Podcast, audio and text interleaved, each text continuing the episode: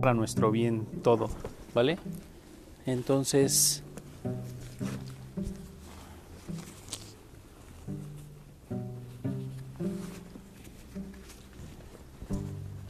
entonces dice aquí que las trece primeras palabras de la Torah,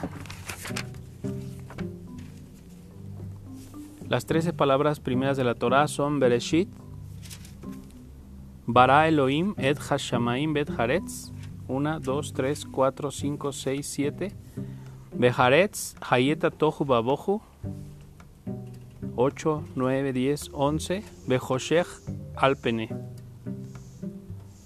Entonces, y ahí está escrito, en el principio creó Dios a el cielo y a la tierra. Y la tierra estaba en caos y había oscuridad sobre la faz del abismo. Entonces, nos está enseñando el secreto de cómo quitar la negatividad cuando, cuando nuestra vida pues está bloqueada o está apagada, parece que la luz no está fluyendo. ¿Cómo podemos quitar esa negatividad? Y esto es observando las letras, las primeras letras de esa de esa de ese párrafo, ¿vale? Que son la letra bet, la letra Bet es la primera letra de la palabra Bereshit. Dice, son 13 letras masculinas que ponen en orden como la parte masculina de Dios y 13 letras femeninas que ponen en orden la parte femenina de Dios. Las 13 masculinas son Bereshit, que es Bet. La segunda palabra es Bara, que es Bet. Elohim, Aleph. Et, Aleph, Hey, Hashamaim, Bet, Baf. Si quieren se las voy a dictar. Son las 13 masculinas. Cuando meditamos con estas 13 masculinas, que yo creo que es algo que vamos a trabajar en la mikve, las 13 masculinas lo que hace es que eh, encienden la luz. Si, si, está apagada la luz, o sea, si se dejó de mover lo material o las o tenemos algún bloqueo emocional o de lo que sea, meditando estas 26 letras hebreas, atraemos una bendición que justo esa bendición es la bendición de la misericordia. ¿Vale? Se detiene cualquier juicio que haya sobre nosotros, sea por lo que sea que lo estemos viviendo. ¿Sí? Hay Dios así como que pasa por obvio todo lo que hicimos y hay inmediata reconciliación con la, con la creación.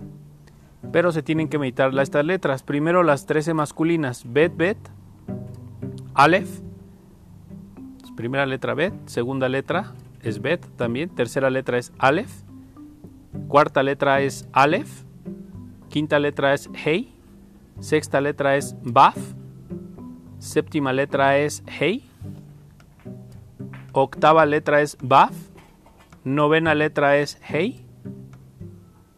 Décima letra es Taf. Onceava letra es Baf. Doceava letra es Baf. Treceava letra Ain. Nuevamente las repito. Letra 1 es Bet. Segunda letra es Bet. Tercera letra es Aleph. Cuarta letra es Aleph.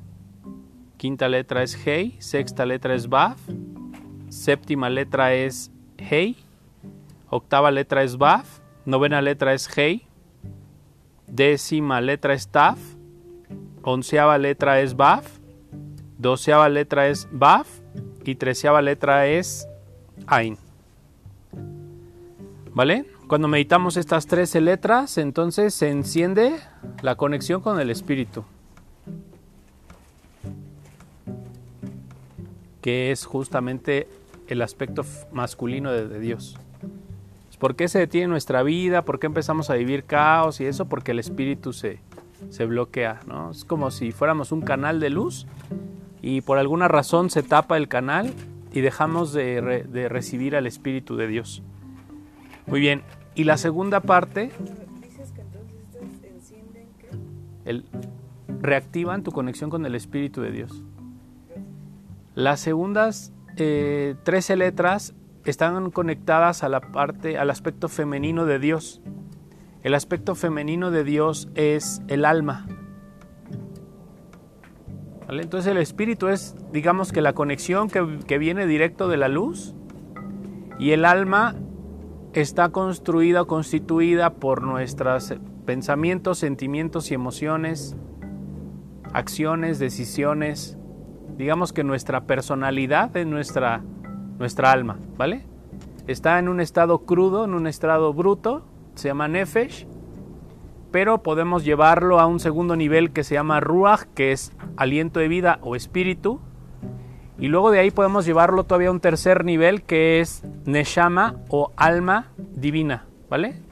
Pues fíjense, tenemos el alma divina dentro de nosotros, pero está sin trabajar, está en un estado de Nefesh. El estado de Nefesh es un estado de egoísmo. Estamos percibiendo a través de nuestra, de nuestra tristeza, de nuestra enojo, de nuestra alegría. Nuestras emociones es como la forma en la que percibimos el, el medio ambiente o nuestra realidad. ¿Vale? Conforme vamos haciendo trabajo espiritual, conforme vamos estudiando, conforme vamos haciendo oración, conforme vamos trabajando a lo mejor con salmos, conforme lo vamos trabajando cada quien de acuerdo a lo que encuentre su conexión, ese estado de nefesh se transforma en un estado de ruach, que es aliento, espíritu, soplo, viento, tiene que ver con el soplo divino. ¿vale? Conforme tú haces esa oración y todo, entonces Dios empieza a insuflarte a través del espíritu, ¿vale?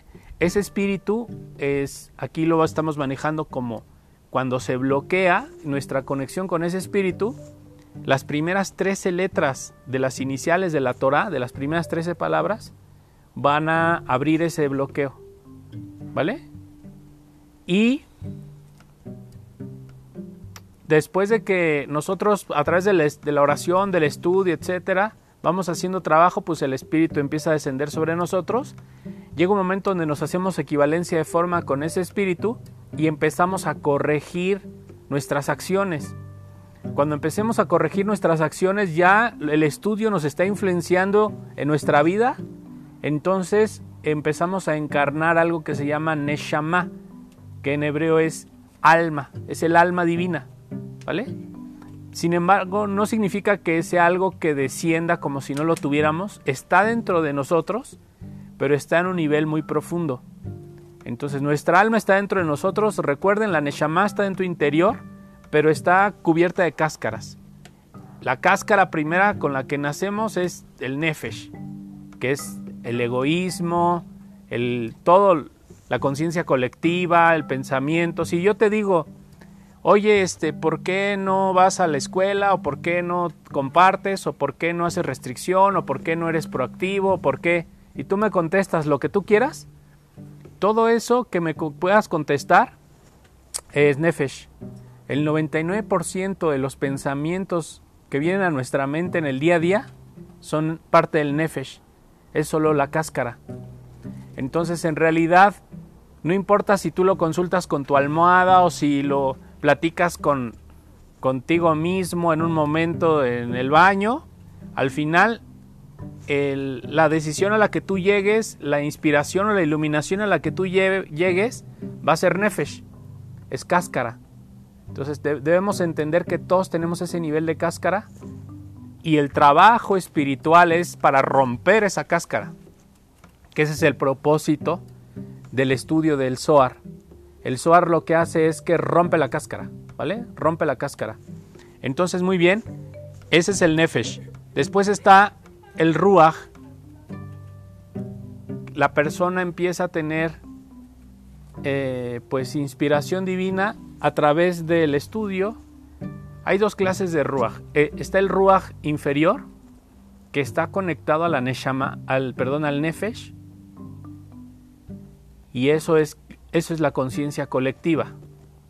por ejemplo, si nos metemos a Facebook y empezamos a ver comentarios sobre lo que opinan de las, de ahorita, por ejemplo, que está de moda de lo que pasó con las mujeres en el Zócalo, o todas esas cosas que están, digamos, que pasando y que la gente empieza a hablar de esas situaciones, es parte del nefesh inferior o conciencia colectiva, que más bien es inconsciencia colectiva, pero es un colectivo, ¿vale? somos parte, tenemos esa conexión en nuestro interior y somos parte de esa conexión también. No solamente es que tenemos esa parte en nuestro interior, sino también es importante entender que soy parte de eso. Entonces, mientras tú solamente te dediques a vivir por vivir, siempre vas a ser parte de una conciencia colectiva y lo que el colectivo esté viviendo, según la época, según la conjunción planetaria, me va a estar afectando de manera positiva o negativa, ¿vale? Hay expectaciones de los astros que son muy buenas y hacen que la gente se ponga abundante toda, y hay expectaciones negativas de los planetas que hacen que toda la humanidad entremos en guerra, en crisis, en enfermedad y cosas como lo que estamos viviendo ahora que es, es una expectación planetaria, ¿vale? Es algo que los planetas se ponen de acuerdo para generar la pandemia, para generar ciertas cosas, el odio, para generar muertes, para generar violencia, etcétera, y nosotros somos parte de esa como de ese colectivo. Eso es el, el ruaj inferior, que es el aliento, el aliento, pero no es divino porque no viene o no nace desde la conciencia, desde la luz, digamos desde la parte de la supraconciencia, que sería como la parte divina de nuestro ser, como, como una idea como de inspiración divina o como una sabiduría divina o como una gotita de luz, no es. No hay gotitas de luz en el 99% de las cosas que aparecen en Facebook. Sin embargo, son tan atractivas esas cosas que el 99% de las personas nos quedamos atrapadas en ello.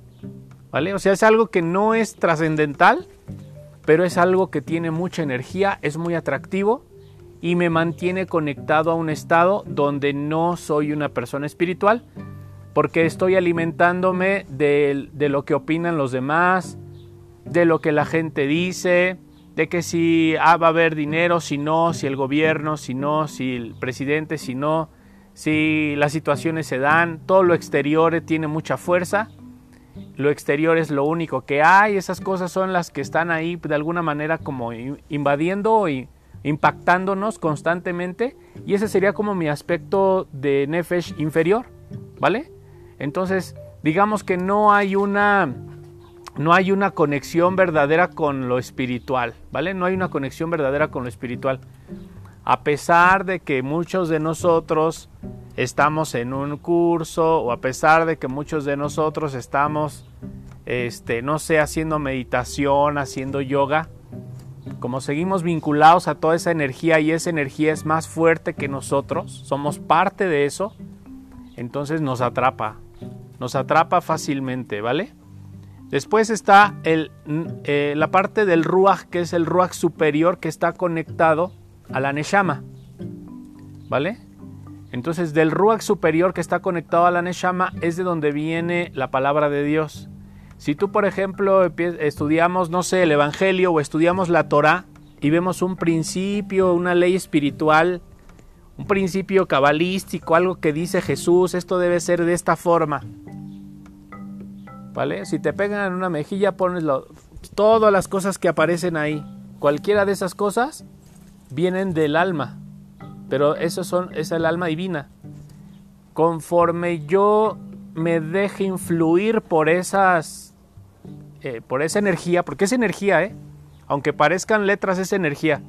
Conforme yo me deje influir por esa energía y deje que esa energía me afecte, entonces voy a ir alcanzando un nivel que se llama el nivel de Ruach, que es el nivel de espíritu, de aliento.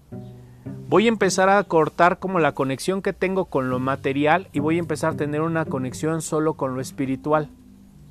En esa conexión que empiezo a tener solamente con lo espiritual, ahí es donde empiezo a conocerme de forma espiritual. Empiezo a conocerme de forma sin, forma, más bien empiezo a entender que no soy cuerpo, empiezo a entender que soy el observador que está presente, empiezo a entender que soy lo que estoy diciendo, empiezo a entender que hay, esa energía, todo lo que hay alrededor de mí, empiezo a entender muchas cosas de esas. Ese proceso que se le llama como el despertar espiritual o el salir del aletargamiento, porque es un aletargamiento en el que estamos, en ese proceso de salir de ese aletargamiento es donde se nos otorga el ruaj, el nivel de ruaj. ¿vale? Es un grado espiritual. Después de ese grado espiritual que es el nivel de Ruach, que es la conexión del Ruach superior, toda esa información que estoy recibiendo ya estoy, ya no solo estoy leyendo la, la Biblia, la Torah por leerla, sino la estoy leyendo por practicarla. Me interesa llevarla a cabo, por eso la, por eso la leo. Se vuelve un alimento del alma, ¿vale? Y en ese momento donde yo ya estoy, estoy buscando esa palabra para poder practicarla, eh, ahí es donde al practicarla se me da un siguiente grado, que es un, el grado de congruencia. Se llama el nivel de Neshama o alma divina. Entonces ya me transformo en un alma divina porque soy, me vuelvo afinidad perfecta con la palabra de Dios, ¿vale? Que obviamente es todo un proceso, porque imagínense ser afines a la Biblia, pues está cañón, es, hay muchos conceptos, hay muchas cosas, pero se puede ir avanzando en grados, ¿vale? Son estados de conciencia. Cada clase Dios nos da un, un grado y si lo tomo y lo practico, pues puedo irme elevando y puedo ir subiendo por esa escalera, ¿vale? Ese es el nivel de Neshama. ¿vale? Si yo me empiezo a practicar, a practicar, a practicar, a practicar, a practicar, a practicar, a practicar, a practicar, a practicar, y, recibo, recibo para practicar, recibo para practicar, digamos que recibo ya para compartir, porque ya estoy practicando todo lo que recibo, entro en un siguiente estado espiritual que se llama Hayá. En ese estado espiritual que se llama Hayá es un estado de congruencia y deseo sumamente elevado por lo espiritual. No solamente estoy siendo congruente, sino estoy siendo proactivamente proactivo hacia, hacia ese camino y estoy siendo entusiasta hacia ese camino. Toda mi energía la enfoco en esa dirección, en la dirección de la luz, y entonces eh, llego a ese grado espiritual de Jaya. Y si nosotros seguimos adelante con el camino y sigues adelante y sigues adelante y sigues adelante y sigues adelante y sigues adelante, podríamos llegar a alcanzar un nivel que se llama Yehida, que es el nivel de unidad con, la, con Dios. Nos unimos con Cristo, nos unimos con Jesús. En nuestro interior nos volvemos Él mismo. Entonces todos los seres humanos somos Jesús en potencia. Todos los seres humanos somos la Virgen María en potencia. Todos los seres humanos somos Elías el profeta en potencia. Todos los seres humanos somos Moshe, Rabenu en potencia. Todos los seres humanos somos Abraham, Isaac, Jacob en potencia. ¿Vale? Es un. Cuando leemos, nos echamos un clavado al, al Zohar, estamos viendo nuestro potencial. Ese potencial es la misericordia y eso es lo que activan las primeras 13 letras de la Torah. ¿vale? En su aspecto masculino.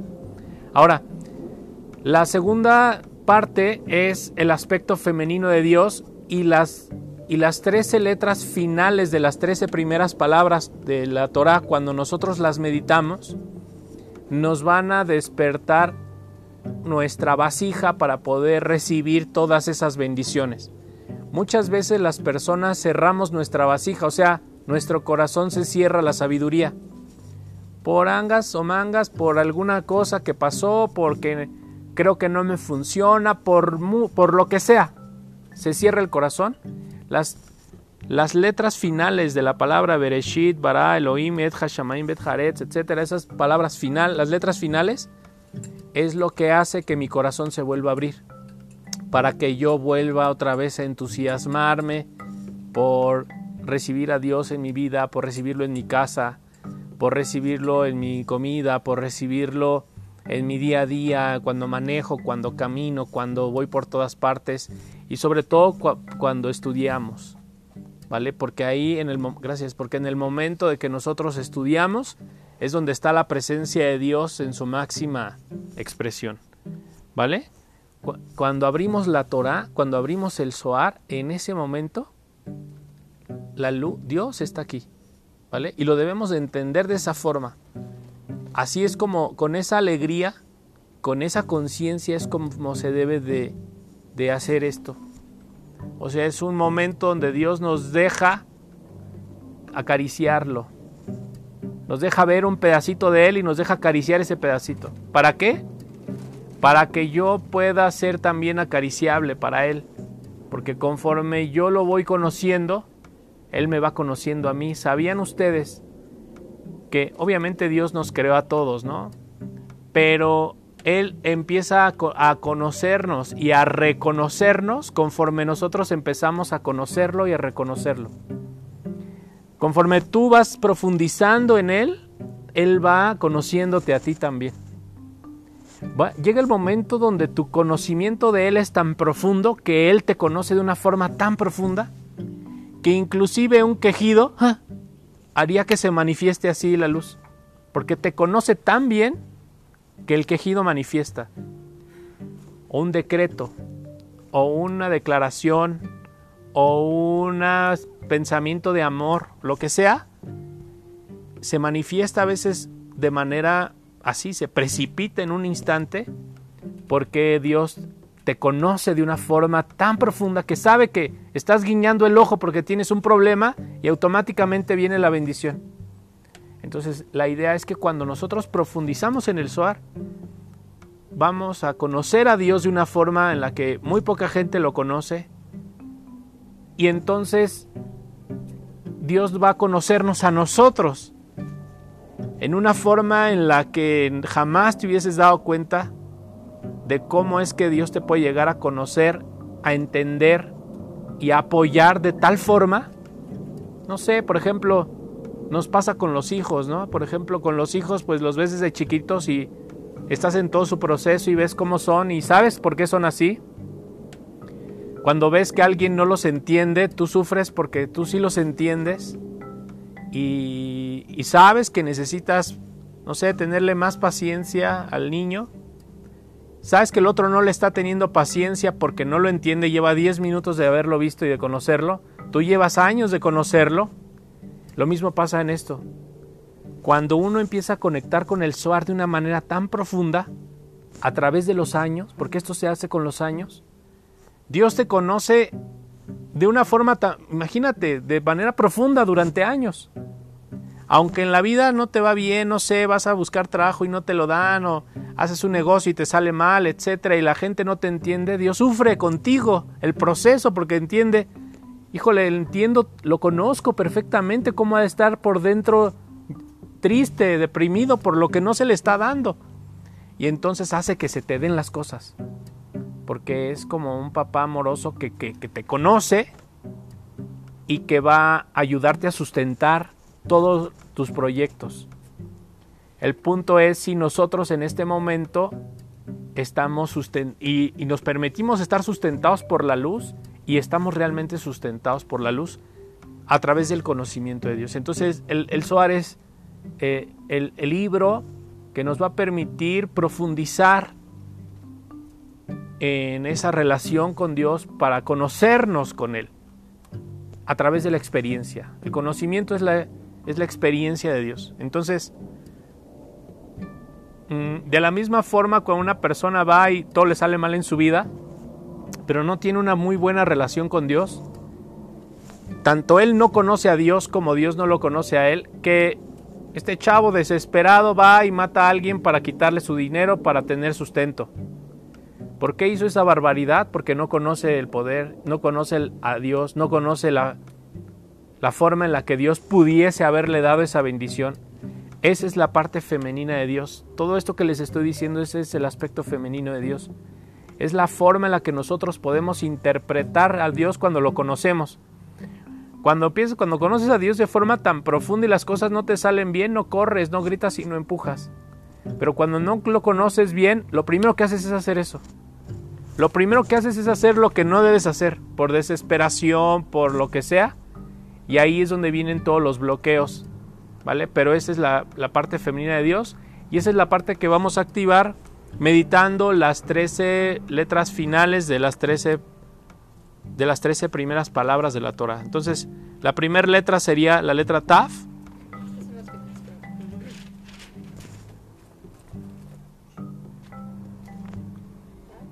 La segunda letra sería Aleph. La tercera letra sería Mem. Ah, la cuarta letra sería Taf.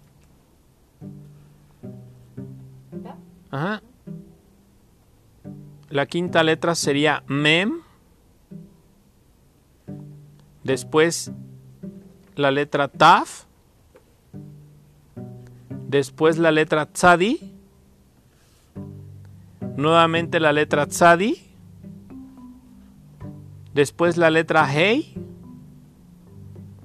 Después la letra Baf. Nuevamente la letra Baf. Después la letra Jaf. Kaf. Y después la letra Yud. ¿Vale? Las repito otra vez. Letra 1, Taf. 2, Alef. 3, Mem. 4, Taf. 5, Mem. 6, Taf. 7, Tzadi. 8, Tzadi. 9, Hei. 10, Baf. 11, Baf. 12, Jaf. Y 13. La 13 es Lamed, perdón.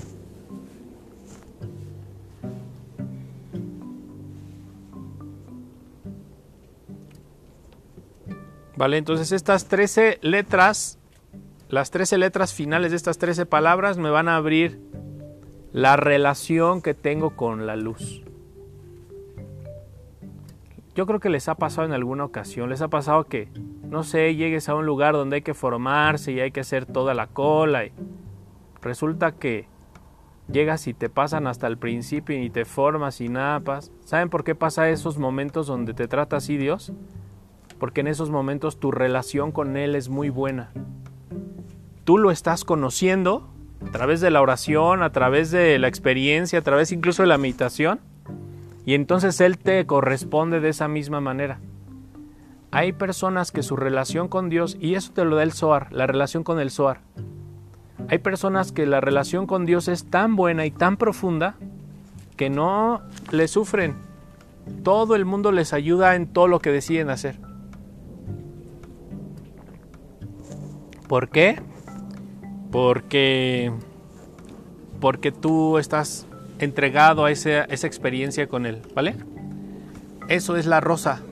La rosa es el símbolo del hombre que conoce a Dios, que está entregado, digamos, es como el iniciado en los secretos de la Torah, que está en esa experiencia de Dios, está en una experiencia de Dios, y entonces Dios se vuelve su experiencia y Dios le va a ayudar en todo, le va a resolver todo, se va a ocupar de todas sus necesidades mientras Él lo conozca. Esa es como la alianza, es una alianza. El Zohar representa una alianza. Cabalísticamente, cuando abrimos el libro del Zohar, estamos como si estuviéramos en un arco iris. Hagan de cuenta que estamos al final del arco iris. Ya ven que dicen que al final del arco iris hay un duende y tiene guardado el tesoro abajo de una cueva o en un hongo o no sé en dónde lo tiene, pero por ahí tiene el tesoro.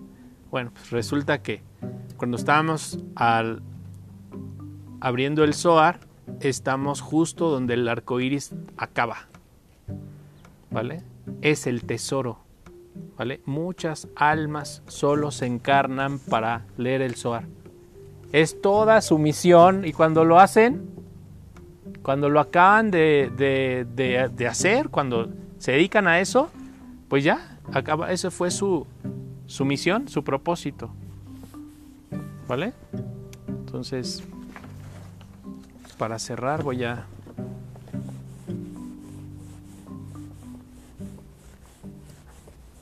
Entonces hay que meditar con estas 26 letras. Este nombre de, los, de las 26 letras es para poder restablecer el pacto o la alianza con Dios, porque se rompió esa alianza.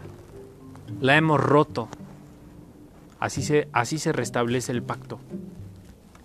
Por eso dice, después de esto el nombre Elohim es mencionado en otra ocasión en el pasaje Elohim se movió sobre. ¿Por qué se menciona otra vez? Para sacar las cinco hojas rígidas que rodean a la rosa, y estas cinco hojas representan los cinco puertas de la salvación. Y este es el secreto donde se escribe yo alzaré la copa de salvación, Salmo 116, versículo 13. Esta es la copa de bendición que es alzada después de la comida. La copa de bendición debe reposar en cinco dedos y no más, así como la rosa reposa sobre las cinco hojas rígidas que representan los cinco dedos, ¿vale? Entonces, ¿qué representan nuestros cinco dedos? Nuestros cinco dedos representa la vasija. Las manos representan los pensamientos. Y nuestros, y nuestros cinco dedos representan la vasija. La recepción, la luz. Todos los dedos son antenas de energía.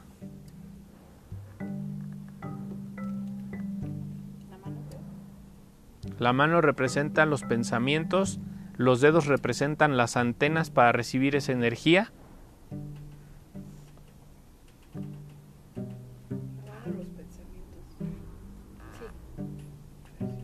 ¿Vale? Y cuando vemos este símbolo, una mano, como la mano de Hamsara, lo que estamos viendo es el símbolo de la iniciación de las personas que están entregadas a, a conocer a Dios. Porque eso es todo. Todo lo que Dios quiere es que lo conozcas. Todo se resume en eso. Es lo único que quiere, que siempre ha querido de ti.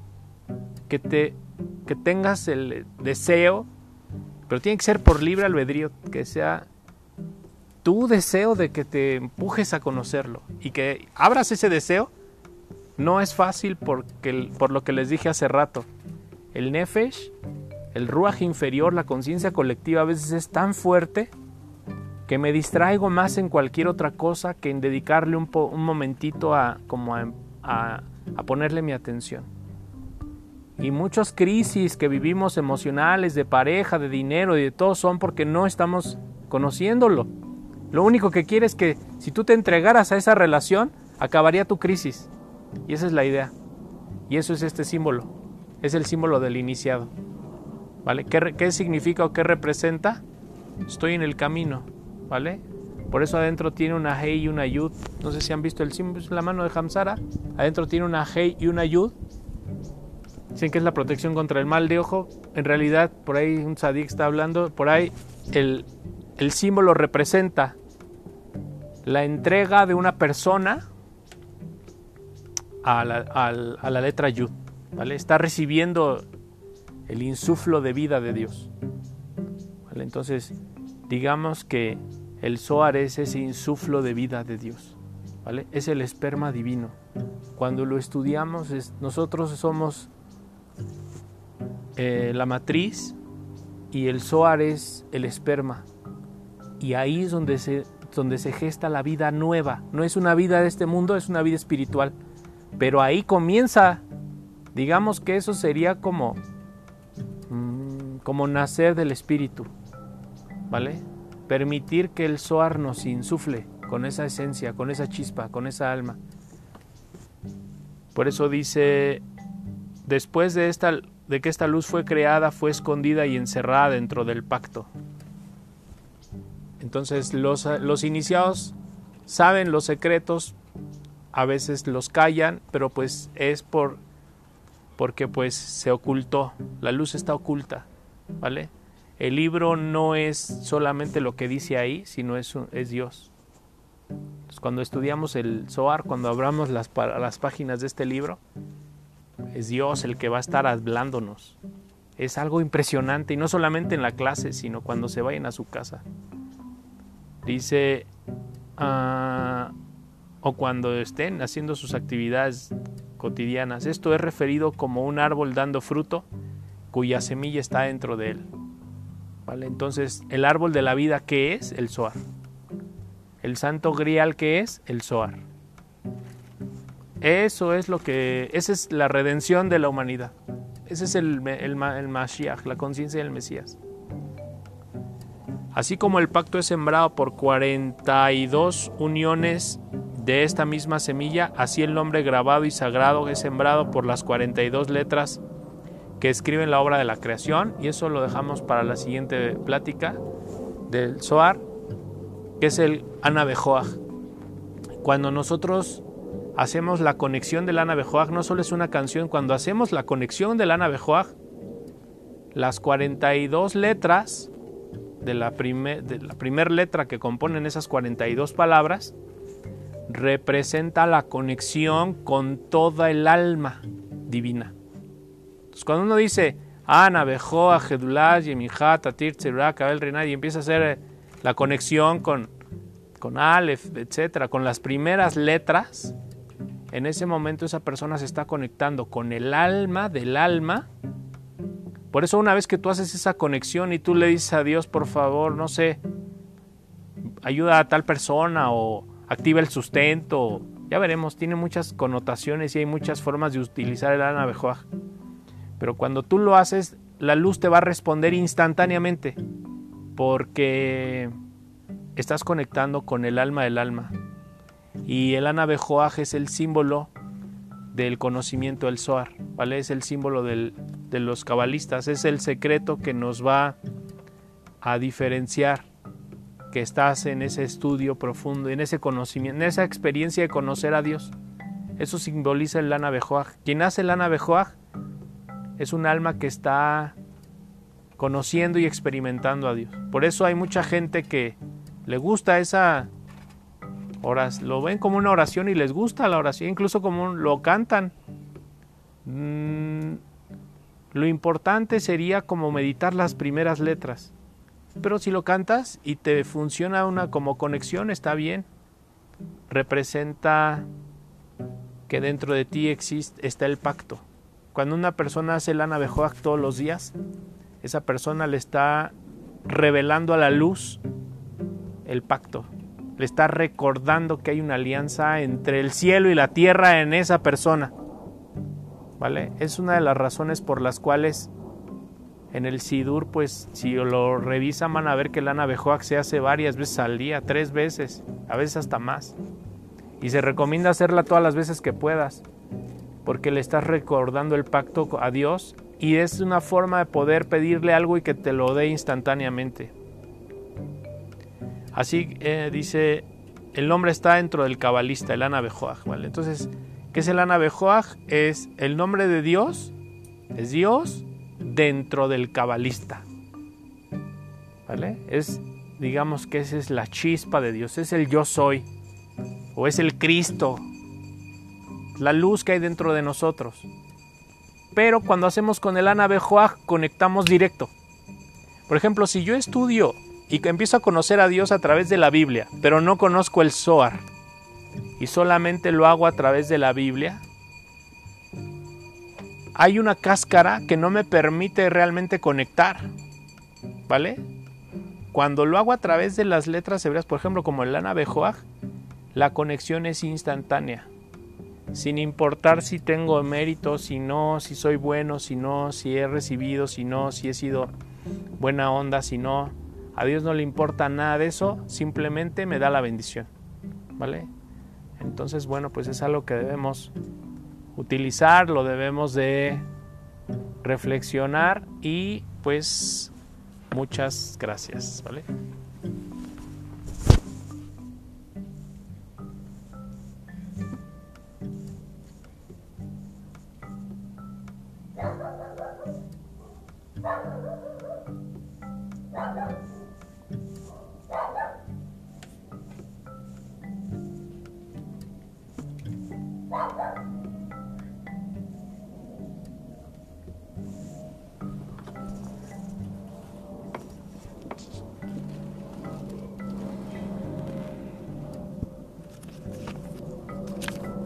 Estamos en...